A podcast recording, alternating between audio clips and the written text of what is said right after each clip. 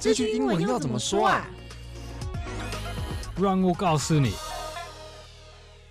What's up, yo？欢迎收听这句英文怎么说的英文金驾鹤，是 Mike，我是芭比，我是张伟老师，大家好，老师好，嗨嗨嗨，两位主持人好。老师好有礼貌，各位听众大家好，老师应该是史上最有礼貌的来宾，真的吗？我我下次会试着忽忽略两位，以我为主，一直讲。如果还有机会，老师随时想来就来，哦、真的对对对，录好多次。哦、对，OK。啊、呃，我们这一集其实是下集啦，嗯、因为我们上集有跟张伟老师聊到小时候的事情，小时候的事情，真的，对，真的是小时候的事情嘛？对，从老师年轻十八岁啊，开始踏入这个英文教学工作，十八岁离现在也才十年而已啊。呃，对啊，好像也是哈，没过很久嘛，对不对？真没见过这么不要脸的人，十八岁就长这样。对啊，那后来老师又有因缘际会有认识赖老师，然后中间老师也分享，还有老师赖老师对张伟老师的深交啊，包含老师现在也是独当一面的补习班老师哦，中间有很多很精彩的故事哦。如果说你对上面这段故事有兴趣，你可以回去听我们上一集。那我们这一集呢，就是主要着重在下一集，因为刚才张伟老师有提到说，就是老师的教学的应该说是心态，不是说要教你去，呃，我会觉得比较不是偏解题方面，嗯，而是真的说今天让学生引起对英文产生了兴趣，那用老师的方法去探索更多自己有兴趣的英文内容，然后进而回来提升自己的英文能力，对啊，所以我们下集呢会比较多着重老师这一块，尤其是。老师比较有名的新闻英文教学，可能也会请老师再多做介绍。那我们就请芭比问老师我们今天的问题哦。这样好刻意哦。上次也有来宾马克也有说，真是太奇妙的组合，就是要问问题先讲一次，然后再丢给另外一位主持人再问。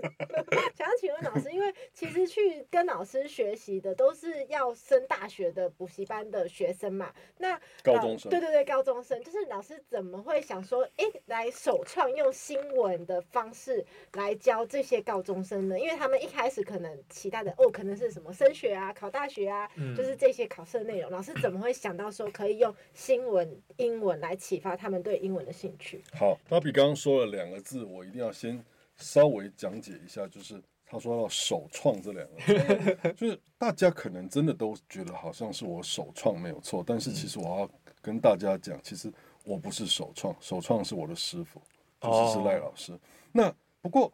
有一点点不太一样，就是赖老师大概可能也许是两三个礼拜，可能会啊，他就直接从报纸上面，然后呢就可能剪了一张新闻这样子，然后呢就提供给学员看这样子，然后跟学员讲一下这样的东西。那当然我是跟着赖老师一起成长的这样子哦，那所以说呢，老师这样做，我觉得诶，这个方法真的很棒这样子。所以呢，后来呢，我就是。呃，有一点点修正不一样的地方在于是，我是几乎每个礼拜都让他们看。嗯，首先第一个我是觉得说说这个东西太有特色了，这样子哈，让他们真的觉得说说，哎，他们学到的英文好像是有用的。那当然，其实那要分程度，也就是说说，譬如高一的学生，可能要给他们最简单、最简单的东西去看。嗯，那对于呃学生而言，其实他们哈这些学生啊，从国中就开始学英文，那。特别是从小其实就有人开始在学英文，对，学到国中的时候，其实已经觉得很崩溃了，就是因为他们会觉得说说，反正他们学英文就是为了考试。那再来就是因为从小就开始在学英文，所以说呢，其实学了这么久，其实早就那个实力就超超过国中的程度，对，所以他们会觉得上国中的英文很 boring，那就是到最后他们就只愿意说说啊那。因为这英文是要考试的，对，那所以说在国中升高中这个考试，譬如不管是以前的会考或者什么考这样子，那反正他们就是专门针对考试，反正就一直不断的在练习那些题目啊什么的。那有的早就已经超过那个程度，所以他就觉得啊，英文哪有什么难的，没什么好，没有没有什么好看的这样子。那我觉得说上一集的时候，我跟各位说到，我个人觉得其实要让学生的英文变好，其实是要从他的兴趣点开始来启发。所以我会觉得说说。这个东西其实可以引起学生的兴趣，而且他会觉得说说啊，世界上有这样的事情。台湾的学生比较 focus 在台湾所发生的一些事情，嗯，很少去关注。我们常常说说哦，我们希望学生要国际化，但其实根据调查，我们台湾学生的国际化的程度，其实我们的国际化指的是什么呢？譬如说，我们知道一些日本的事情，我们知道一些美国的事情、韩国的事情，但欧洲嘞、南美洲嘞，或者是也许东南亚嘞，也许我们就不是很清楚的知道。那所以，其实我们的国际化其实很窄的。那我觉得学生刚开始来上课，我给他们这样子的教材的时候，他们会觉得，耶，突然觉得开了眼界。他们会啊，这个世界上怎么有这样的事情发生？那因为我刚开始这样子给他给一开始我自己开始上课的时候，开始给学生们这样子的东西看的时候，我有注意到他们的反应。我觉得他们的反应很不错，而且他们觉得说说，哎，其实这个东西给了他们新的启发。所以后来我就开始沿用这样子的东西。那沿用这样的东西，因为后来张文英文的学生其实就是越来越多，越来越多，其实多到一个很大的量这样子。那所以说呢，呃，还蛮骄傲的，就是大家就觉得说说啊，从张维开始做了这样子的东西。那其实不是，我的师傅以前其实就有这样做做这样的东西，只不过后来我们用的量实在太大了，大到连其他补习班都撑不住，就是都觉得说说，诶，怎么？哦，他们好像用这样子吸引了很多很多的好学生，嗯，啊，特别是那种英文程度不错的学生，他都觉得说，对，我学英文，我就是应该要这样子。它变成一股潮流了，嗯，我是觉得蛮骄傲，就是说它有变成一股潮流。那所以后来，哎，台北的其他补习班的老师也开始用这样子的东西。那根据我的知道，就是说说，其实他们会发这样的东西，但他们也许不一定上，或上很少，不像我们，就是说说。几乎每一堂课几乎都在上这样的东西。后来我知道，连台中的补习班老师也说：“哎，我们有在上上这个东西。”到连高雄的补习班都是这样子，就几乎全台湾的补习班其实都开始在上这样子的东西。那我会觉得说：“哎，那这样很不错，很不错。”不是因为说说是因为我啊造成了这样的风潮，不是说因为我我觉得很不错，很不错是我觉得其实我们学习英文不是真正的目的，就是应该是这样子吗？不管其他的补习班，他只是把它当做噱头，或者是他有上或是没上，但我觉得至少他让学生有一个感觉，或者是说让全台湾的补习班有了一个感觉，就是他们在教导学生的时候，好像一定得提到这个东西，我要上新闻性的东西。嗯嗯嗯。那上新闻性的东西，这样子的概念会在学生里面会觉得说说。哦，好像这变成是一个必要的配备哦，嗯，就是大家都要都要做这样，那太好了，那这样子就代表说说，今天我们学习英文的眼光已经不再只是说说我要把句型背好来，我要把文法学好来，不是，我们要更上一层楼去。我为什么要学习英文？就是因为我要把英文学好来，我以后得要看《Time》杂志，我以后得要看《Reader's Digest》读者文摘，我要看，意思就是说说，或者是我可能要看《New York Times》纽约时报。或者我可能要看《Washington Post》，嗯，或者我要看《Wall Street Journal》，我要看这个《华尔街日报》，很多很多，我要看 CNN 的新闻，很多很多的东西，让让你才可以真正去哦，我想跟世界接轨。当然，其实没有这么的容易，因为其实你要看的东西可能跟呃很多背景知识是有关系的，譬如说啊，乌俄战争啊什么的，你有没有这样子的知识尝试？如果你有这样的尝试，你才有办法去看这样的东西。但至少我觉得现在的补习班的规格拉到这个地方来，就会让我觉得说，嗯，很安慰。就是说，我们这样子推动的结果啊，大家学生会觉得说它是一个标准的配备，然后呢，都要来上这样的东西。那你要上这样的东西很好，就是说说你得要开始教导学生哦，其实你学英文不是只是为了考试。不然你为什么要上这样的东西？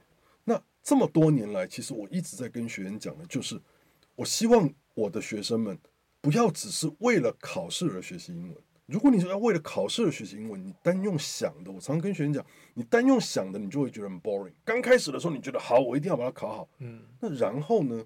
因为它是一个三年的时间，非常长的一段时间。那我觉得读书总是会有倦怠啊，或者会觉得没有力的时候啊。当你觉得没有力的时候，那因为你就是一直在不断的做考题，不断做考题，那当然很很无聊啊。嗯。那如果你真的是把你的目标放着比较远一点，是你真的要把英文变成是一种你要的能力，你可以带走的能力，那我觉得就是变得会不一样，你的理想会变得不一样，你的理想会不一样，你的动力也会变得不一样。那这个需要每个礼拜或是常常去给他刺激，所以你每个礼拜给他看一则不一样的新闻。今天是发生在美国的哦，下个礼拜可能给你看在南美洲的某一个国家的新闻，巴西的新闻，或者在下个礼拜可能给你看在非洲发生了什么事情，在下个礼拜给你看一下在法国巴黎可能发生什么事情。那他的每个礼拜来，他都觉得很开心。我还记得我有一个学生，他曾经在写他的感言的时候，他曾经这样讲。他说：“我来张文文上课，我第一次听到张文老师在上那个新闻英语的时候，他在讲一个呃，好像是火箭要升空，就是呢，NASA 的那个太空船要到火星去。我记得他在他的感言里面这样说：他说啊，我在一边听他讲，我的脑海里面开始出现那个火箭升空的那个感觉，然后呢，好像到了那个火星的那个地方去，然后呢，那个。”呃，探测器那个 rover 就是呢，要脱离这个呃太空船，然后呢要下降去。他说，一切的东西其实都好像感觉历历在目的感觉。其实因为学生的 feedback，我才更知道说说，原来这些东西对他们的影响是这么的大，这么的深远。所以其实这这是一个互动的过程，就是刚开始我推出来的这样子的课，然后呢，我开始上这样的东西。我发现，当然，其实我不可能，就是说，在高中他们还是要考试，我不可能说说啊，我们永永远只上新音，因为当我们不是说一个针对成年人的课程。对，那你还是要跟他们上上文法啦，上上句型啦，教教他们怎么写作文啊，怎么写翻译啊，这些东西都要有。但是我发现，所有的课程里面，他们最喜欢的，每一年你去给他评比，每一年让让去问他们说，哎，你在张文英文你最喜欢的课程是什么？就是新闻英语。啊，为什么会这么喜欢？就是因为他们觉得这个东西刺激到了他们，他们真的很想去看看这个世界上啊，有怎么有这么多新奇的事情啊！嗯，而且竟然我可以用英文去看呢，去看懂哎。那他们看懂的时候，我们常讲啊，什么叫做英文好？我不知道两位你们觉得英文好是说我很会写作文就叫英文很好，还是说啊我特别譬如说我对于游戏有关的英文好，那我就是英文很好。真正英文很好的人是上从天文下到地理，你都必须要知道那个叫英文好。嗯，这个是很难很难达到的事。但是你透过新闻性的东西，它有时候报道了可能是啊，跟宇宙上面有一颗彗星，或或者是哎有一颗什么近地的形，近地的一个物体，就是接近地球的一个物体靠近地球了。嗯，这是天文的东西，或者是有时候可能是在讲地震的事情，上至天文，下至地理，这个世界上所有发生的事情。不管哪一个类别，你可能都会在这里上课的时候，你都会碰到一篇可能在讲动物的，可能在讲生态的，可能在讲譬如说呃商业的都有。那你就会发现说，哇，好多东西哦，好多琳琅满目的东西。只要你真的是想要把它学好来，我觉得你就会觉得哇，这个很丰富的感觉。那所以后来推出了这个新闻英语的课程之后，我觉得反应是非常非常不错。再来就是要让学员知道为什么我们上文法、我们上句型、我们上作文这些东西。我觉得其实要让他们知道说说，其实这些东西是辅助的。所谓的辅助的，就是说，我不喜欢让学员觉得说说我今天上文法就是你要去给我背那些条文，不是这样子的。就是你要知道一个语言的脉络到底是什么东西。那为什么要学这个脉络？也是为了要看懂那篇文章。看懂那篇文章，我今天想要看懂这篇文章，所以这个句子里面他可能用了倒装句啊，那我得要知道，哎，为什么他这样子用？所以我得去把倒装句学好来，我才知道说，哦，原来老外他会这样子用，哎，一切的一切都是为了要学好这篇文章去做服务的，所以我去背了很多的单字，我去了解了一些片语，我去知道一些句型，我知道一些文法的用法，那我就可以更清楚的可以看懂这篇文章，我的速度可以越来越快。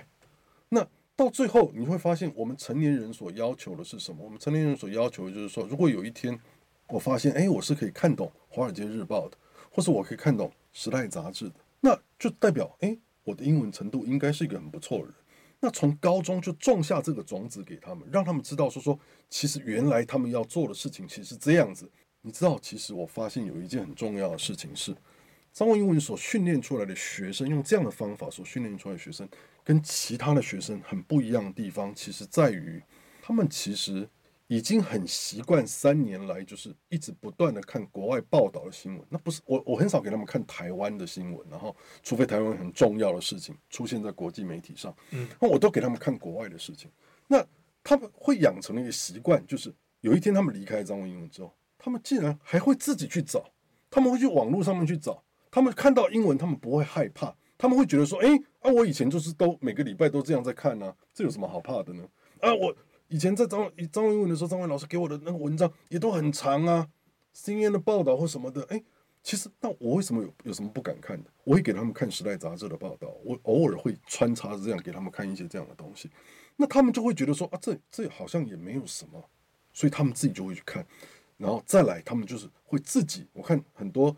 大学生就是他们从我这里离开的时候，大学生他们会自己去找很多的小说来看，他们会去看《Newsweek》，他们会去看《Time》，很棒。我觉得。其实这应该都是因为靠这样子去养成的，所以我会觉得说说新闻语的魔力，我常常其实到现在我都已经教了这么多年了，我即使在面对现在的高一学生，我都会跟他们讲说说，我说这是最好的教材，嗯，我不是。说说啊，因为我要什么推销我自己，都不是因为这样，是因为我打从心里面真心的觉得这是最好的教材，因为其实就是老外在教你英文，我只不过是个媒介，透过我去告诉你说他为什么这样写，其实就是老外教你，你就是看那个文章啊，原来英文要这样子用哦，原来这句话要这样用哦，原来的外国人是这样用，那就是他们的生活啊，那所以我们就在学他们的生活啊，用他们的方式。在学习真正的语言，这才是我觉得为什么要学习新闻语最重要的原因，在这个地方。嗯。嗯。那我想要，就是因为有可能有一些听众，他们不一定曾经上过老师的课，是，所以想要帮就是没有上过老师的课的听众问一下，老师的新闻语的教材，就是真的像老师说的，可能是从《纽约时报》啦，呃，比方说，CNN 对对 CNN 啊这些报道里面截取出来的原文，让他们去学。原文，就是呢，不要去修改它。它其实记者有时候也会写错东西，那如果写错了，我我我的原则都一直是这样，就是说我就是原文，那就是要让你看到原文。那即使记者有时候写错东西，那人总是会有笔误，那我们就是在课堂上跟学生讲说，其实这个地方应该怎么用，其实才是对的。只要只要这样就，但他会看到原汁原味的东西。那接触久了之后，其实他就会觉得说说啊，其实哦，我一点都不会害怕去看这样的东西。嗯。我觉得这个非常的重要，因为我自己也非常喜欢看国际的新闻。其实我每天会看，可是我都是看台湾，就是变成中文的版本。就为什么？因为对我来说，我以前在高中，或者是反正我就是没有习惯看这么长一篇，然后甚至有这么多的英文原文。嗯、就是只要我上网，如果是看到是这样子的分量，然后这样子的难度的话，我会自动在脑中闪起一个警报灯，说哇。前方高能助理，很累很累，可是我是对国际的事物非常有兴趣，嗯、所以以至于变成我现在要看的一定都是变成有人翻译成中文。好险现在比方说 BBC 他们有中文版，我才能够去享受我想知道的知识。可是我觉得像老师的学生，如果他们从这么年轻的时候就建立起看到这么长篇这么难的英文，他们也不会闪起警报的话，其实对他们吸收第一手资讯会。非常有帮助，因为他就不需要等到有中文版以后才去接受这些知识，他可以在第一时间他自己想要的管道就看到。各式各样的资讯，我觉得这个能力其实是非常好的。因为其实我不一定是做不到，可是因为我已经先给自己一个门槛，觉得哇，我会很累，会花很多时间，我就会懒惰，就是人的天性。可是他们现在已经在不知不觉中克服了这一个关卡。他们会养成这样的习，很多东西其实都是要靠习惯养成。然后，譬如说说背单字也是一样嘛，所以它其实就是一个习惯。那你就是。帮他去建立一个习惯，让他慢慢慢慢慢慢熟悉说。说哦，其实我每天其实都要做这样的事。到最后，他不会觉得这个是一个负担。刚开始的时候可能会，嗯，但慢慢慢慢慢慢，他就觉得不是一个负担。那给他们看这个文章也是一样，因为其实你知道，这这这里会有很奇妙的东西，就是说说我们看这个文章会跟学校的考试好像是没有关系的。但是到底什么会跟学校考试有关系呢？没有人知道到底什么跟学学校考试有关系。那譬如说。好像看这个文章跟学测也不会有关系，但到底学测会考什么呢？谁知道呢？那你知道，我曾经有一年我给学生看的新闻，CNN 的报道，其实跟大学指考的文章，我跟你们讲过一模一样的嘛，嗯，一模一样的文章。那当然这是太巧合了，记者都来访问，说奇怪怎么会一模一样？我就说没有，他说你是不是认识那个什么那个出题的老教授？我说我没有认识出题的教授。我说大概就是英雄所见略同吧，就是你会发现说他其实就是要想要知道说说你这个学生的英文程度到底怎么样？你说你英文很好，那你到底什么英文很好？譬如说你是背单字的能力很好，但问题你你这个世界上发生的事情你到底知道吗？你能够运用你的英文去了解这个世世界上所发生的事情吗？这不就是才是我们真正想要学习英文的目的，就是其中之一。这也是一种沟通的方式。我们靠文字来沟通，当然语言的沟通可能也很重要，那是另外一方面的事情了。嗯、但文字的沟通其实是你在接收很多资讯上面很快速的第一步。那这件事情就是芭比刚刚所说的，其实我之前在写论文的时候，其实我跟赖老师聊过这件事情，就是说说为什么我们要看学会看新闻，还有就是说说就是为什么如果现在是世界变得这么发达了。会不会有一天根本也不需要学英文了？嗯、翻译就好了。科技的进步，对，科技的进步就好了。就是说说，可能可以，譬如说说啊，直接什么东西你就按一键，然后它就可以帮你翻译的很好，这样子。其实这个技术现在还不是很纯熟，但是我相信可以，一定会越来越纯熟。嗯，那所以如果是这样子的时候，看到很长的一篇文章，其实好像英文能力好不好也不重要，我只是只要按一个键，它其实可能马上就变成中文，而且可能也许在。不久的未来可能会变得很流畅的，没有错误的。现在还没有办法完全做到了这样子。那我曾经跟赖老师讨论过这样的问题，我想我们两个看法一致，就是说说，到底那我为什么我们还要学语言？还要学语言嘛？还是要学啊？因为其实我觉得哈，当你真正去看懂一个语言，跟它翻译成中文，我觉得之间不管它翻译的再好，其实那是有一点点差别的，就是说。这也是我很深刻的感觉，就是说你自己在看一篇文章的时候，你看懂他老外的用英文在写这个东西的时候，他想表达的感受，那是一种语言的魔力。我没有办法讲得很深刻，但你会感觉那是一种语言的力量。嗯，你可以自己去了解那个语言所想带给你的那个力量的感觉，跟他把它翻成中文之后，我觉得应该会有一点落差。嗯，那当然，如果不在乎，你只是觉得说说啊，譬如说我想要知道业界最新的这个东西，什么操作手册或什么，那个当然没有没有什么关系。但谈到人与人之间的沟通跟情感面的时候，那我觉得这就是有很大的差别。就是说，你懂这个人的语言，你知道他在说些什么，不管是他他所写的一篇文章，他他抒发他的心情，或者你面对面在跟他讲话的那个感觉。我相信那个不是机器可以传达的，所以语言还是需要学吗？当然还是需要学，除非你只是很刻意的，只是想知道跟我讲话这个人到底在讲什么。我跟你不需要任何情感的交流，我只要知道你到底在说些什么就好。那当然就翻译机最好了。我相信科技也会走到那一步了。但如果你觉得是那种人与人之间，因为人本来就是一种会情感交流，譬如说我现在跟两位在讲话，我们的眼神。好，我们的手势，我们你看到我在讲话的那个样子，其实你都会知道，说说，其实我想可能想表达的大概是什么东西。这种东西是很难以取代的，嗯，不是说说像机器这样子可以取代的东西。那我所以我会觉得说说，让学生用这样子的方式去学习英文，养成一个他们就是愿意去接触这个英文的习惯，而且呢，也不会到到最后不会害怕，而且甚至他们自己。有一天长大了，都还要愿意去维持这个习惯，还只一直不断的去可以用这样子的能力，因为我知道我的学生其实是 OK，就他们愿意这样子去做啊，那我就觉得说太好了，我们终于种下了一颗种子，而且那颗种子种下了，可能会对一个人的影响会非常非常的大。那我觉得这个就是新闻性的文章教导他们，给他们应该最大最大的帮助，所以我很乐意。直到现在，我都还是坚持在推动这样的东西。那推动这样的东西其实是有困难，困难的点其实是在于说说会有很多的呃小孩或者是家长在刚开始的时候会那种就是在升学制度底下，他会觉得说说这真的有用吗？嗯，这跟我的考试有什么关系啊？学校会考这么难吗？我常常听到就是这样，嗯，学校会考这么难吗？你这跟我们学校在上课的东西又没有关系。殊不知，其实学习好英文最重要的概念不是只有 focus 在学校。当然他们是学生，那没有办法。但我我也常常问他们说说，那你们觉得怎么样才是最有效的学习？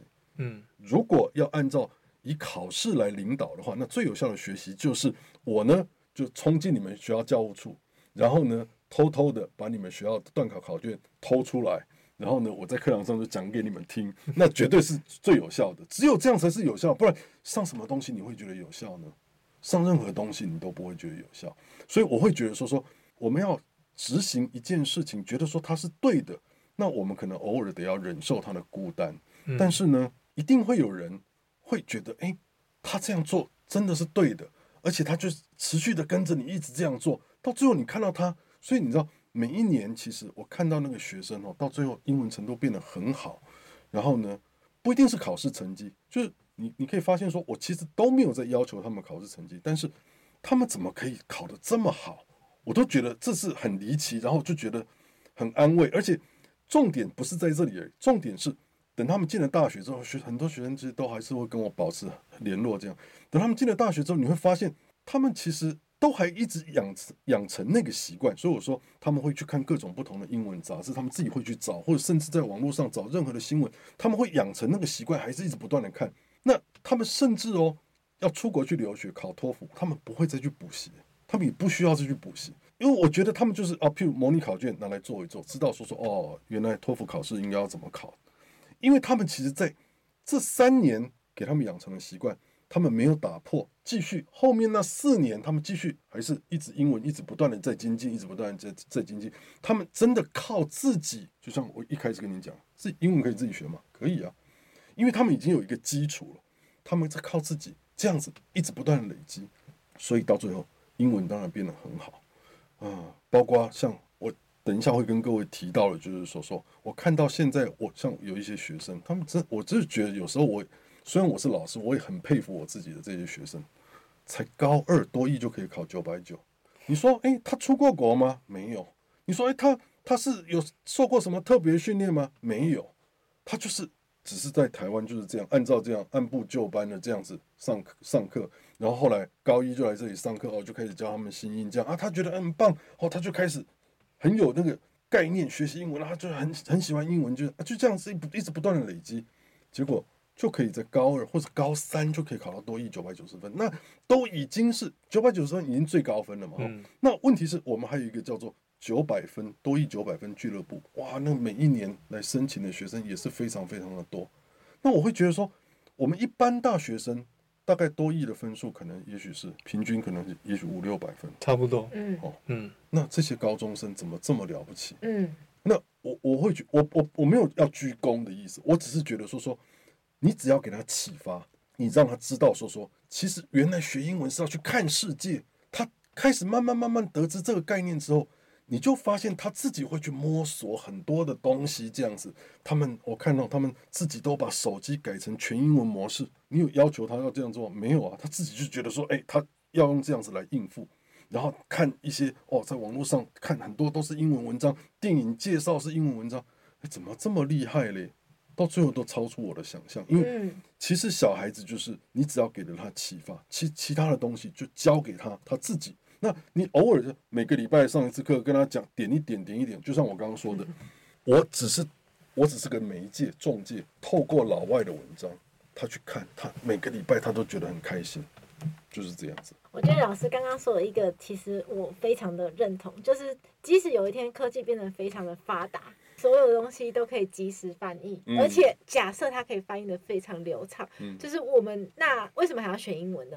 我觉得老师说的，就是人与人之间的情感这件事情确实非常重要。之外，我觉得还有另外一个附加的好处，就是你会认识一个不同价值观的自己。嗯、就是当我们在说另外一个语言的时候，其实我觉得是不同。展现自己个性的某一个部分，因为中文背后的价值观跟英文背后价值观完全不一样，完全不一样。你会觉得哦，原来我有这一个面向的个性，嗯、没有错，没有错，你讲的非常。如果是透过翻译的话，你没有办法去认识不同面向个性的这个自己。嗯、所以我觉得，其实有时候学语言，当然你跟当地母语人士的交流是绝对一个超大的动力。可是从另外一个角度来看，也是认识你在不同文化体系、价值观下面的你会是长什么样子。我觉得这也是一个非常非常大，没有办法用任何翻译机器来取代的事情。嗯，我刚才在听的时候，我觉得我脑脑中一直冒出一个两个英文单字，叫做 magic moment。嗯，magic moment。对，其实因为我会这我会这么说的原因，是因为其实像老师在教，老师就是用新闻下去带嘛。嗯。那我就我刚才就在回想，说我高中三年我也是补了三年英文。嗯。而且我高中英文是也真的蛮好的，嗯、考试成绩也很好。嗯嗯。但是呢，我觉得。有一个很大的区别，就是我高中三年学的东西就是考试的东西。嗯，可是真正学英文的最深层的目的，我觉得就是你能够去了解，透过语言这个工具去了解一些事情。嗯，那才是真的在用英文。嗯，那学用英文新闻英英语这个媒介去带你看文章。其实就是真的在用英文的，嗯、因为那个就是真实的，比如说新闻报道出来，对对对，我今天真实的世界，对真实的世界哦。然后当学生一，我能够想象，就当学生就是国中就是呃考试教材，嗯、然后以他姓张为补习班，然后开始看啊，这个是哦巴西的新闻，我靠，这什么东西？我、嗯、我真的看得懂吗？嗯、然后就开始看，哎，好像。我能看得懂七八成，嗯，然后那个当下，我能够想象那个 magic moment 是，嗯、我靠，英文真的可以是有用的，对，英文有用，嗯、我我居然已经在看，我居然在看别的语言的新闻，嗯，这件事情我觉得它带来的那个价值跟冲击是，就像老师说，就是其实现在技术应该是越来会越发达，嗯、一定会有那种同声翻译，就戴个耳机，嗯、我讲韩文，你讲日文，嗯、可以沟通，当然这这个已经 OK，对，那。但是这种东西它没有办法去带给你一个很大的自我的自我价值的肯定或者成就感，嗯、因为这是从你自己身上长出来。嗯、你知道你原本没有，嗯、但是你现在居然有一点点这样的能力，嗯，它会更大大的去加强你在学英文上面的信心。我觉得麦克也讲的很好，没错，就是就是这个从自己身上长出来的能力，对，这个这个会给自己一个自己的价值跟给自己的肯定很不一样，对，就不会怕英文，你反而就说，哎、欸，这个东西就是我可以，嗯、它已经变成我的工具了，我可以对我的能力，我就可以用这个东西去了解说我想要去探索的事情，比如说我喜欢这个乐团，对，哇，听他们的歌，然后就可以去看他们的报道，他们的很多东西，就是哇，我居然都知道，嗯。这种感觉是很难去去去替代的，就是用机器翻译，而且这样的学习动机会超高，真的。所以说，所以说，呃，两位真的都讲的很好，又帮帮我把呃一些东西再补充了进来。我觉得其实这就是我的目的。但是其实这个过程其实是艰难的，艰难的原因就是说说，就是我我像我刚刚跟跟跟你们两位讲的，就是说有一些家长或者是有一些学生，他在这个过程当中，他其实不一定一定觉得。为什么我要这样？不是说我以前就是考试啊，你就把我训练考试好好就好了。所以他其实有一些东西必须要努力，你要想办法去说服他们。嗯，那这就是这就是我跟刚跟你们两位讲的，就是说教教学生英文其实是一一件很简单的事。英文本身的教学是大家都可以教，你也可以教，你也可以教，都可以教，只要你准备好就可以教。但问题是要怎么进入他们的心里面？告诉他们说说，其实你要跟着我这样做，说服他们，然后影响他们，让他们知道说，其实这样做对你的英文能力是好的哦。你到最后，你才能够真的有英文的能力。这件事是很困难的，就是我们要说服一个人，就是我们要改变人的想法是很困难的嘛。没错。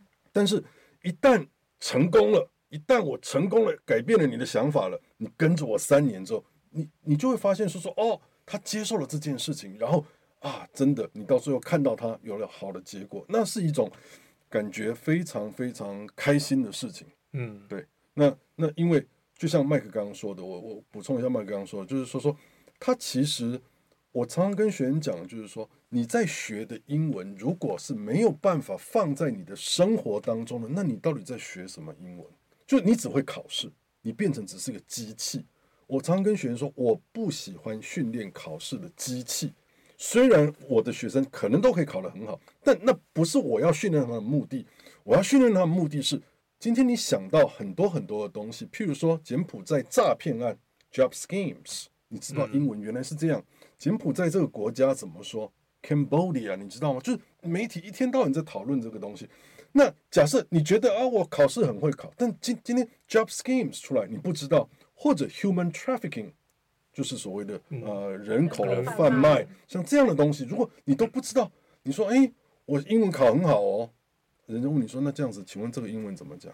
那你不是当场就啊，我真的英文有很好吗？所以在这个节骨眼，就是他们在学习的这个关键的时刻。要怎么样去影响他们？我我的说辞常常都是这样子，我都是告诉他们说说，我想在你们的心中种下一颗种子。我其实我也觉得我自己在做的事情其实是这样，因为其实就像我刚前前面跟你们说过的，其实我们上课三年好像很长，但其实它时间浓缩起来其实是很短的。那我能做的就是种一颗种子，在旁边慢慢慢慢帮你灌水，那你自己慢慢慢慢会成长。那我发现。我这样子的说法呢，其实我都是在高三的最后一堂课跟他们说说啊，三年前我给你们种下一颗种子这样子。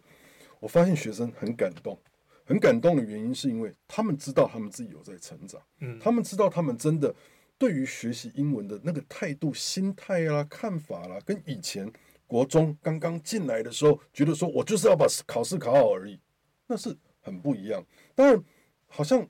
这这讲起来有点奇怪，就所以为什么我觉得我很另类了？就是说说我们叫做升学补习班，你应该要看的是学生的成绩怎么样，就学生成绩好不好？你有没有把学生哦，这么段考都考得很好？什么什么很怪欸，就是说对，讲到成绩啊，我还没有看到其他补习班的人可以拿出什么全国第一的。哎，我三次三年全国第一，而且每一年学测十五积分的人超多，这样子成绩都超级好。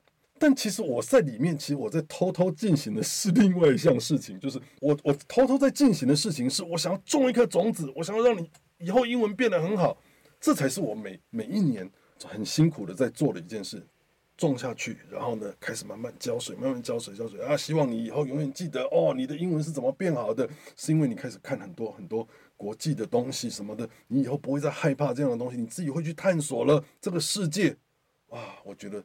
这才是美好的事情，不是吗？这才是我们教育应该做的事情。所以好像也不是只是补习班，就是啊，我这个填鸭，我就是要给你什么啊，考试考好，考试考好，其实应该不是这么这么的困难。只要你找到学习的动力了，自然你就可以考得很好。嗯，虽然 虽然老师说就是。考试考不是这么困难，只要找到学习的动力。其实我觉得也真的是这样，因为它是一个由内而外去做的事情，一定会比你只是想要从外然后做到外的目标容易，因为你的内在的动力才会导致你最终的结果嘛。不过我们最后还是会想要请教老师，因为毕竟老师真的就是升学补习班的名师，我们还是会想要请教老师，可不可以给我们要考就是学测的学生一些建议，对于他们在准备学测的英文上面。好，那如果说我们要现刚刚已经聊到那个外太空了，现在要回来这样子哦。好，要准备学测，那现在的学测呢是这样子，就是说现在只有考一次，所以学测变得非常非常重要这样子。因为呢，如果你这次学测没有考好，你要申请一个对你来讲好的大学会变得困难，因为所有的大学科系里面要看最多的就是英文。就是英文这个科目是所有大学科系，譬如说几千个科系、上千个科系，最多要看的就是英文这样子。那所以英文会变得非常非常重要，而且它又只剩下一次的机会。就是分科考试里面，从去年开始，分科考试里面就不再考英文了。所以你只有学测这一次的机会，所以学生都很恐慌，就是说怎么办？我如果英文学测没有考好怎么办？那所以我都是鼓励学生说说啊，那你可能从一进高中开始，你就可能要稍微。注意一下你自己的英文学习上面的东西，这样子哦。那我们现在如果看回来，对于假设是今年的高三生好了，那对于他们来讲，那应该要怎么办呢？好，那因为每个人的英文程度其实不一样嘛，哈。如果你想要在学测考好，有几件事情你一定要先注意。第一件事情就是你的基本功一定要练好，那个基本功就是第一个，你的单字一定要好好背，片语要好好背。句型要好好背，文法一定要了解。但很奇怪的是，其实学测有单字题，但没有片语题，也没有句型题，也没有文法题。我说有一个这样的大题，这样子哦，只有单字题有十题这样子。那你说，那老师，那这样子片语为什么要记？那文法啦、句型为什么要记？因为它遍布在所有的文章里面，所以这些是基本功、基本能力。你千万不要看到说，那那那这个大题没有，你就觉得说啊，那个应该不重要。没有，这是最基本的东西。那单字呢？以现在的学生而言，如果假设你现在是高三生的话，那你至少应该要背四千到五千个单字。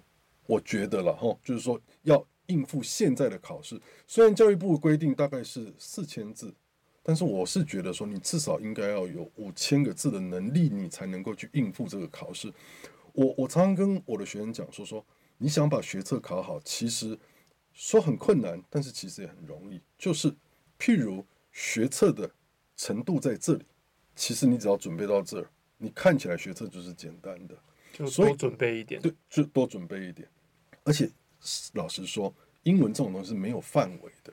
我想要问大家说说，譬如说，假设今天啊，这个考题学测考题出来，你发现啊，你在看文章的时候，这个单字你看不懂，然后呢，你去查，哇，它不是四千教育部四千字表里面的单字，然后你就提出抗议说说，这字根本不在字表里面，有人会理你吗？没有人会理你吧？也就是说说。它只是一个大概的范围，说啊，我可能是这样子，但是你不可能要求每每一篇文章里面绝对没有单字，那是不可能的事情。所以我说，其实你得要多准备一点点，那就是让你可以文章都可以看的哦。上面里面的单字可能尽量少一点，那你看文章就会比较轻松一点点。那所以这是基本功。所以它虽然只有单字这一大题，但是其他的东西你都必须要知道。每一个文法，譬如说。我刚刚讲的，譬如说倒装句啦，或者是假设语气啦，或者是什么分词句构啦，像这种文法都是很基本的东西。你说，哎，这文法我都不知道，哎，我不知道这个东西到底在讲些什么？什么叫分词句构啊？什么叫独立分词句构？这种东西如果你都不懂，那你要怎么去看懂那个考题上面的克漏式测验呢？没有办法。所以说，这是基本功，必须要先先做好的这样子。所以。呃，单字要好好背，那你就可以去除一除。譬如说，假设你现在还有四个月，那假设你有呃五千个单字要背，那你就要去自己去除一除，说啊，你每个月要背多少单字，你一天要背多少单字，按照那个量好好去背就对了哈。我的学生了哈，是现在我记得他们的标准是一天要背一百六十个单字了，就是他们有单字本，那他们就是一天要背一百六十个单字。那怎么背啊？他一天一百六十个，超多哎！对对对，真真的没有，真的超多。就是就你就是把那些东西下去平均除一除，就差不多是这样子。一我记得是一天一百，应该不是一百六，就是一百二，反正一定是破百的这样子。然后就是要去背这些单字。但问题你一定会觉得说，怎么这怎么背啊？对不对？问题就是说，这些单字并不并不是突然之间出现的单字，它可能是从高一到高三，你其实都是有累积。有些有看过的单字，哦、那这这就在考验一件事情，就是说说，如果你是高一高二还颇认真的学生，那你到高三、嗯、虽然一百六，但你发现，诶，这一百六里面其实有一百三都是我看过的单子啊，嗯，好轻松。那你知道，我有一个学生哈，是建建国中学这样子，然后呢，台大电机系的，他呢，就高一高二比较混，到了高三才在努力念书这样子，然后他每次看到我。哦，老师，我背这个单词背到快要过世了啦，这样子太多了。所以我的意思是说，说如果你现在才可以背单词，那当然会很多，但没办法。如果你真的想把学测考好，那你只好非常非常拼命这样子。那如果你是现在不是高一高二学生，你是你不是高三的学生，是高一高二的学生，那就请你现在就好好开始按部就班养成习惯。我们刚刚说的去背单词，那你到高三你就会发现，哇哦，幸好我高一高二。有好好背单词，我到了高三可以背的就很少这样子。幸好我高一有补张伟英文。不不不一定一定要这样，不一定一定要这样，养成学习英文的习惯就很好这样子。那我刚刚说这是基本功，那其实要跟各位分析一下这个学测。这个学测呢，前面是选择题，后面是非选题。那到底什么东西掌握了你学测能不能考得好呢？非选非选题，没错，非选题其实是非选题。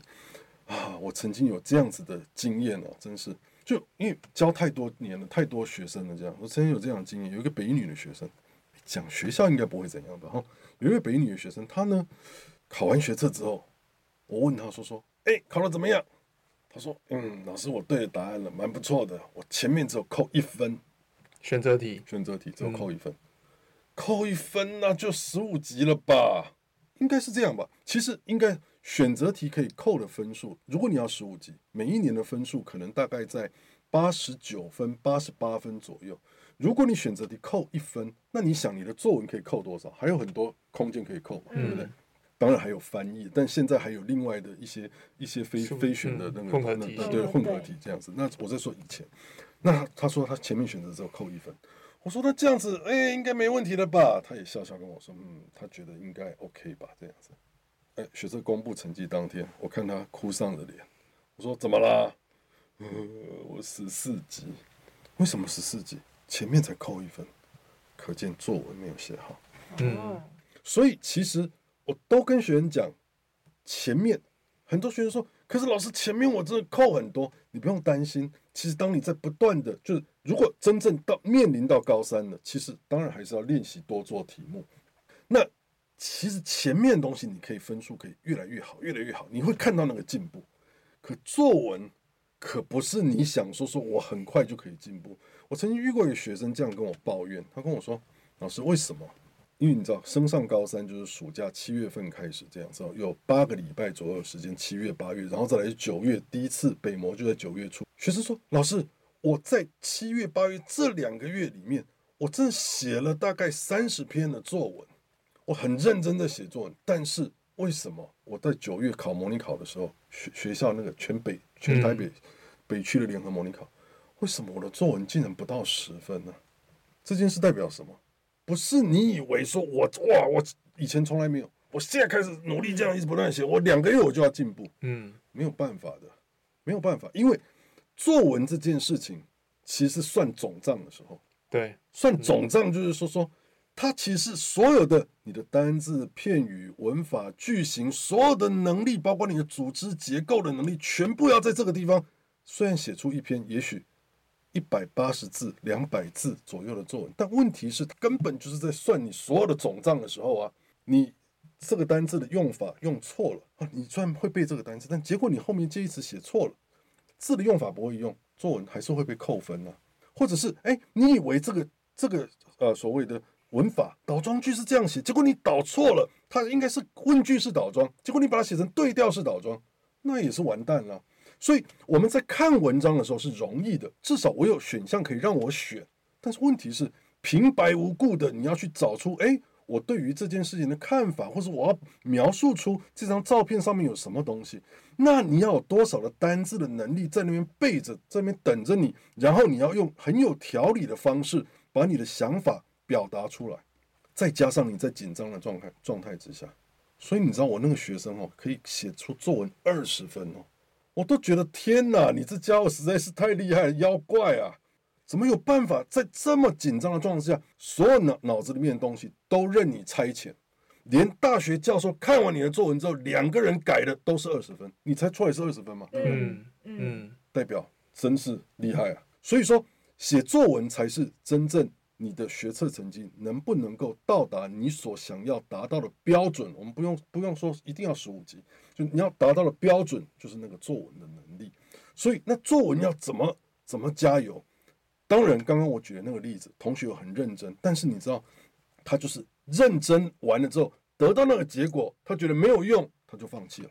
但写作文其实就是要持之以恒，你也不用说哇，两个月写了三十篇，不需要，每个礼拜。有写个三篇作文就已经很了不起了。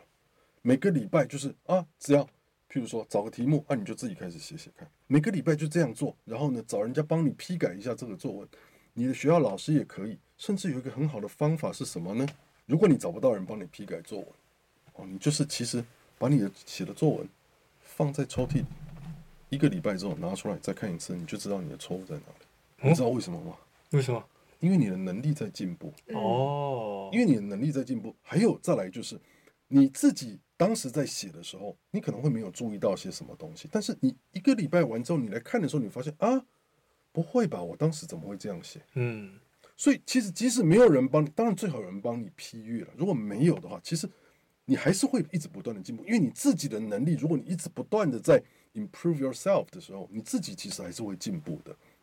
那这是第一个，第二个就是，呃，你可能要把一些作文上面跟作文相关的一些课程，你可能要去想办法去接收一下，就是说说。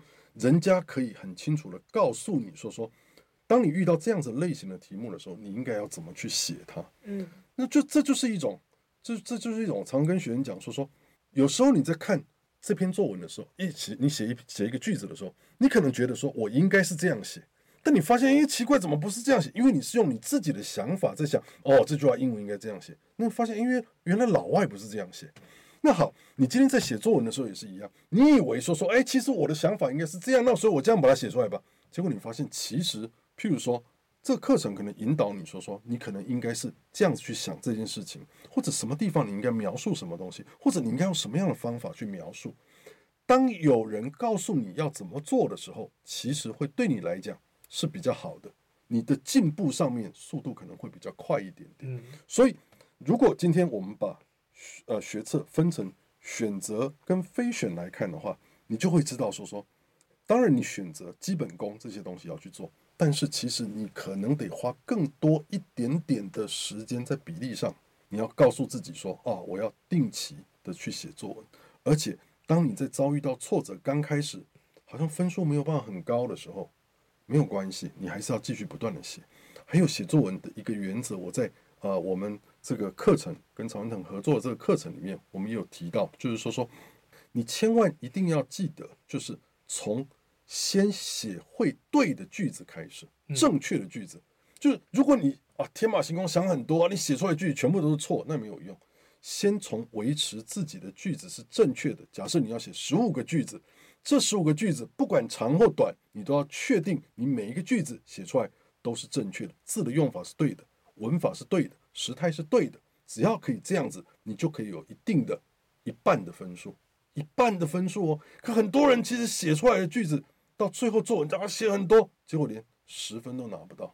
那所以你先让自己的句子变得是正确的，然后再来才慢慢慢慢去变化。譬如说，变化好的单字，更难的一点单字，更难的一点片语。或者开始啊，我来把句子倒装一下，你觉得怎么样啊？让改考卷的教授觉得说说，嗯，这个家伙真的跟人家写的不一样哦。他除了有概念、有想法，句子是正确之外，哦，他还有一些不同的变化。诶，他用字是蛮不错的哦。诶，他的句构很很好哦。啊，他也会用复句哦，把两个句子连接起来，很棒哦。啊，整篇都写得很好啊。我这个没有给他十五分怎么行？那你就会发现这个需要时间。也许我我看我的学生然后。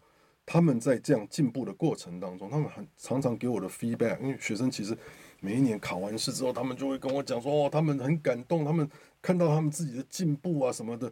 从也许刚开始第一次北模连十分都到不了，到最后他竟然写出十六分、十八分这样的分数，他觉得太离奇了，他到底是怎么做到的？那他很感动，就是他就是一直不断的做，一直不断的做，一直不断的做。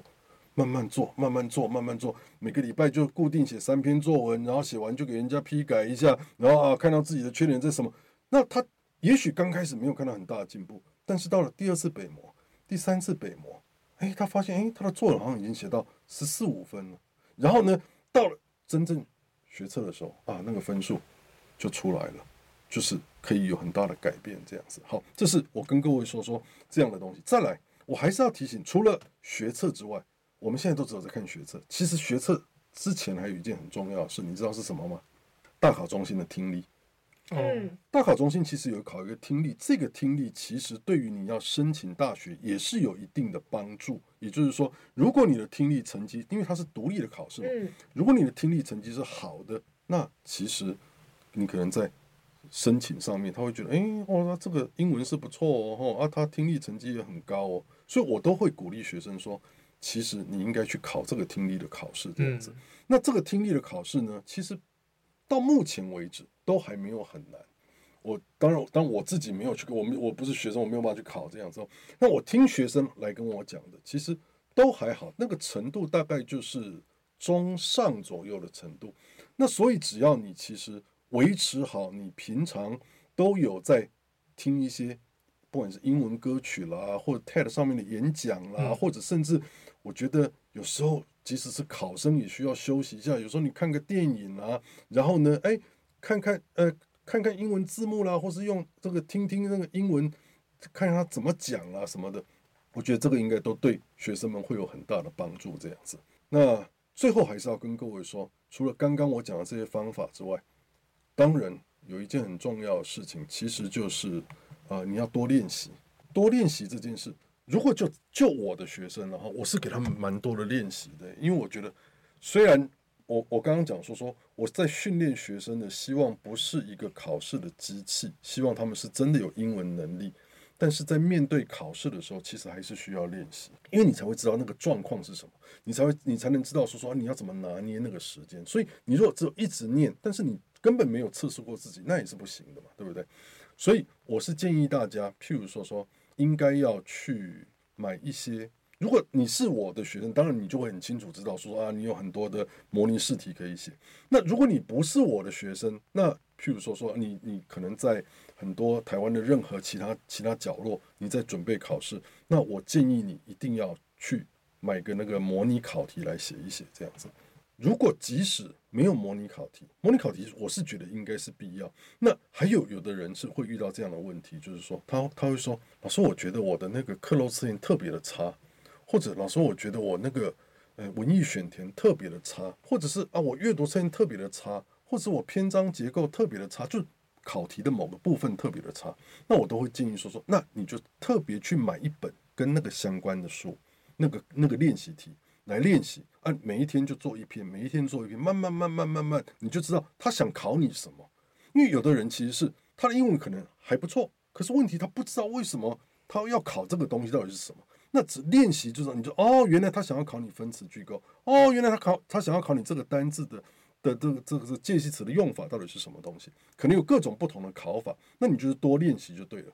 我都会跟学员，学员都问我说：“那这样我应该要，要买什么样子的参考书？”这样子，我其实对参考书我没有什么特别的那种看法。我因为我其实我们的考题都是自己去做这样子。那但我很清楚的知道一件事情，我是跟学员这样说：“我说你一定要去找那个考题的详解。”写的非常非常清楚的，他很清楚告诉你为什么你要选这个，他很清楚告诉你，你看这篇文章之外，你里面有什么单字，还有什么用法是他补充给你的。为什么我要这样跟学生？因为第一个，中文英文的详解都是这样做。那张文英文详解为什么这样做？因为常春藤这样子。因为我是我是从常春藤出来，所以我很清楚知道那个方法就是就是你要把所有的用法全部一网打尽，就在这个地方很清楚的写出来。我我没有，我其实都是学生问我说：“老师，那你有没有推荐的？”很不好意思，我其实都是只有跟他们讲说说，你如果想要看这种详解很清楚的，就只有一个地方，你有有办法找得到这个东西，那就是常春藤的详解。你知道，其实哈，我的学生哈真的很优秀，他们哈有几个台大医科的，就台大几个系的学生自己组起来，他们之前是建中的啦，成功高中、师大附中啦，组起来。写一个东西，就是他们在写历届的考题的详解，写，看他们就是很厉害的学生，就都是理工科的，写物理、写化学、写什么呃生物各科的详解啊，然后他们就在网络上卖嘛，那想不到很受欢迎呢，啊，那是我的学生，他他就拿回来送给我说，老师你看这是我们做的这样啊，上面上面作者的名字。全部都是我以前的学生，那他们就说：“哎，老师，这个我现在我就问我，后来我就问我自己的高三学生，我说：你们有听过这个书吗？我说有买这个举手，哇，很多，我看都举手这样子。我说：哎，你们知道这个其实是我的学生吗？那你知道我后来他们来跟我聊天，就是那些作者们来跟我聊天，然后呢，我就说：哎，啊，奇怪了啊，你们都写物理啊、化学、生物啊、数学啊，我说你们怎么不写写英文呢？”他说：“啊，老师不用了啦，那个常春藤都写得很清楚了，我们还要写这个干什么？你就知道，其实学生他们自己都很清楚知道，就是说说以前给他们的教育，就是要告诉他们说说，你其实在看任何的东西，就是用心呐，你是不是很用心？难道学人人家感觉不出来吗？就我们在做，我们也都会可以感觉出来说啊，这个人到底有没有用心在做一件事？常人有没有很用心在做一件事？当然有啊。所以教导出来的我有没有很用心在做事？一一定是这样子的。就是我们都很用心，所以学生才会觉得说说啊，不用了啦，这个老师你们都已经做得很好了，我们还要写这个干什么呢？他们英文也都很好啊，他们也可以来做这件事情，但他们选择去做其他的事，告诉我说说，其实像这样子的东西，其实长藤都已经做得非常非常好。大概大概这些就是我想说说，今天如果你是在准备学测的同学哦，如或者是也许你是家长，那你家里有有正正在准备学测的学生，或者也许你是家长，然后呢，呃，你可能是家家里面现在有高一高二的学生，或者甚至你可能是还没有结婚，也许你在回想啊，你当年在在准备学测的那个感觉，我我都觉得说说学测只是人生的一个点呐、啊。真的，你等到过了，我相信就会知道说啊，它只是一个点。当然，这个点对现在十八岁的小孩，他们真的很重要，对他们而言。但过了这个点之后，像麦克或者像芭比，一定会觉得啊，那个其实没有什么很大的事情。但当然，对十八岁的小孩，他们觉得这个好像是决定他们人生分野的点。嗯，那所以我们要尽全力去帮助他们。那所以我们现在讲到最后，再告诉大家，就是说，哦，你要准备英文的学测，其实你要做的就是基本功。作文多练习这些东西，但我真的觉得阅读才是王道。说真的啦，你多看阅读就是王道。这样，再来就是你的心态，我觉得心态很重要。你心态一定要是稳的，你知道自己知道说，我对没有错，我现在要去准备学测，但是你要很清楚知道说，说我学英文的目的其实不是只有为了这个学测。我想把学测考好来没有错，但是问题是学测考完了，难道人生就结束了吗？没有吗？难道你的学习就结束了吗？没有吗？你有很多东西，你可能以后再也不想学了，你都可以丢掉。像我以前考完考试的时候，就所有的书 除了英文，嗯，其他的绑一绑，哎，刚好有那个卖卖卖的，对对对对对，我就都全部都给了他这样子。他他说啊，要要称重多少钱？我说不用，都给你了这样子。但你你会知道你人生当中有什么东西你一定需要保留，我相信英文一定是其中的一个，所以路还要继续走下去。不管你学测考的好不好，我觉得学习英文路其实都必须要走下去，不能停，你就要继续下去。那要怎么继续下去？我们在前面都已经讲过了，就是你要多阅读，或者你去看 CNN 的新闻，或者你去看网络上很多很多的新闻，美联社、法新社、路透社、Bloomberg、彭博社，好多好多的东西。你要知道，等你今天你听完了我们三个人的讲话之后，然后呢，等你考完了学测之后，你就会发现，原来你的世界打开了，哇，前面有好多好多这个世界，好多东西等着你去探索。怎么探索？英文就是你最好的工具，去探索它，去满足你的人生，去看看这个世界上原来有这么多不一样的人，这么多不一样的事。所以今天最后要送这句话给大家。我在高三班的最后一堂课，总是这样跟学生说：“我说我在你们心中种下了一颗种子，希望它已经长大了。我说接下来我能做的就是，我用英文在你们的身上插上了翅膀，你们就要离开这间教室，所以拍动你的翅膀，好好去看看你原本只能在这间教室里面用心音看的这个世界。希望你现在透过你的英文能力，可以真正的到外面去看。”好好看这个世界，那丰富你自己的人生。我觉得其实这才是真正我们学习英文啊，考试对很重要，但它只是人生的一个过程。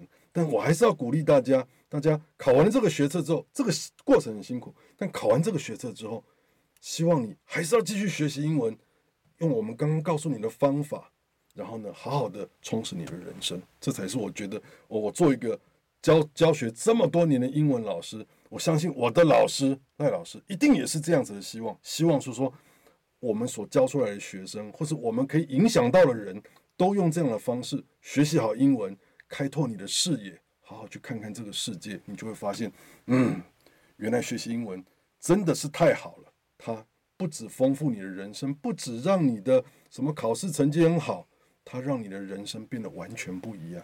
赖老师是这样的感受。英文让他人生完全不一样，我相信你们听、嗯、听他说过，没错，我也是一样。英文让我的人生变得完全不一样，所以我们两个师徒很希望透过这样的方式，让你们大家的人生都可以变得更不一样，这是很棒的事情，很棒的感受。就是如果我是在场的高三学生，最后一堂课听到这个，真的会很感动。哦，我应该会哭吧？有有很多学生都哭。对啊，而且是他他他他，对，他们很奇怪，你怎怎么会觉得说他们怎么会哭啊？所以我就觉得说，哎，应该是他们有有触到他们，或者他们可能觉得说说啊，原来人生可以怎么样？也许是这样，就代表说说，哎，这三年我在他们身上花费的那个力气，哦，就是告一个段落，差不多就是这样子了。对，我这个人是比较感性的人，就是我觉得我跟你培养了三年的感情，就是把感情都放在你的身上啊，所以我觉得啊，大家要离开了，我也蛮舍不得的。你还想跟我联络的，啊，你有我的 line，你就继续跟我联络。嗯嗯嗯。啊，没有，那没有关系，因为其实我我我觉得人生其实就是这样。譬如说，我们今天在这里这样子，这就是一个缘分。没错。下次什么时候会见面？不知道。嗯。不知道，但有什么关系？我们只要在这里的这一段时间，我们觉得是。哎，很棒的，就是我跟你们两个哦，很棒。我们有交心的感觉，我们有那种互相彼此感动的感觉啊，那就够了，就这样。因为人生里面很多人其实不一定一定一辈子都跟你在一起嘛，嗯，对不对？对啊，我对我的学生其实也也是这样子。老师跟我想的完全一样，我也是这样子的。你也是这样子。嗯，我觉得重点就是当下，对，教会的当下。哦，教教会的当下，对对，全心全意就够了。对，全心全意就够了。对，那以后的事情以后再说，对不对？嗯，大概就是这样。好，那我们感谢张伟老师今天的分享。不会，不会，不会，满满的分享，很开心，真的是。我们今天下半集呢，上半段是主要是讲新闻英文老师怎么教学生，以及老师的初心是什么。那下半集老师有再多分享的是学测英文，如果你真的要准备的话，那有一些大的方向。对，希望这一集对。呃，无论你是家长啊，或是你是学生，对你准备英文考试，或是学英学习英文这件事情是有帮助的哦。那最后我再稍微提醒一下，因为我们跟张伟老师，呃，有合作一堂针对学测英文的作文的线上课程，它有四个小时哦。那它的名字叫做张伟学测英文零八课纲英文作文必胜攻略。那这堂课现在目前已经在上架，而且现在在限时的优惠中。那如果你有兴趣的话，你可以点击我们。节目的资讯连接可以去看一下，那里面只要你登录我们的会员，就可以免费试看课程了。那如果你真的有兴趣购买，那你是我们的听众，你可以输入我们给听众的优惠码 Peter 一百 P E T E R 一零零，可以再帮你折一百块。这堂这堂课呢，真的是上的非常非常好的课，我们很用心，不只是我很用心，长春藤的工作伙伴大家都很用心，因为我们希望真的可以把最好的东西给大家。所以呢，如果你来上这堂课，我相信你是绝对不会后悔的，不是为了要推销这堂课，而是为了要让大家真的学好英文，所以才去做出了这堂课出来。所以相信你只要好好去上这堂课，你的英文一定可以有很大的进步。谢谢两位，今天谢谢，谢谢，谢谢。老师，哇，太棒了，太棒了，太棒了。那我是 Mike，我是 Barbie，我是张伟老师，我们下集再见喽，拜拜，拜拜，拜拜。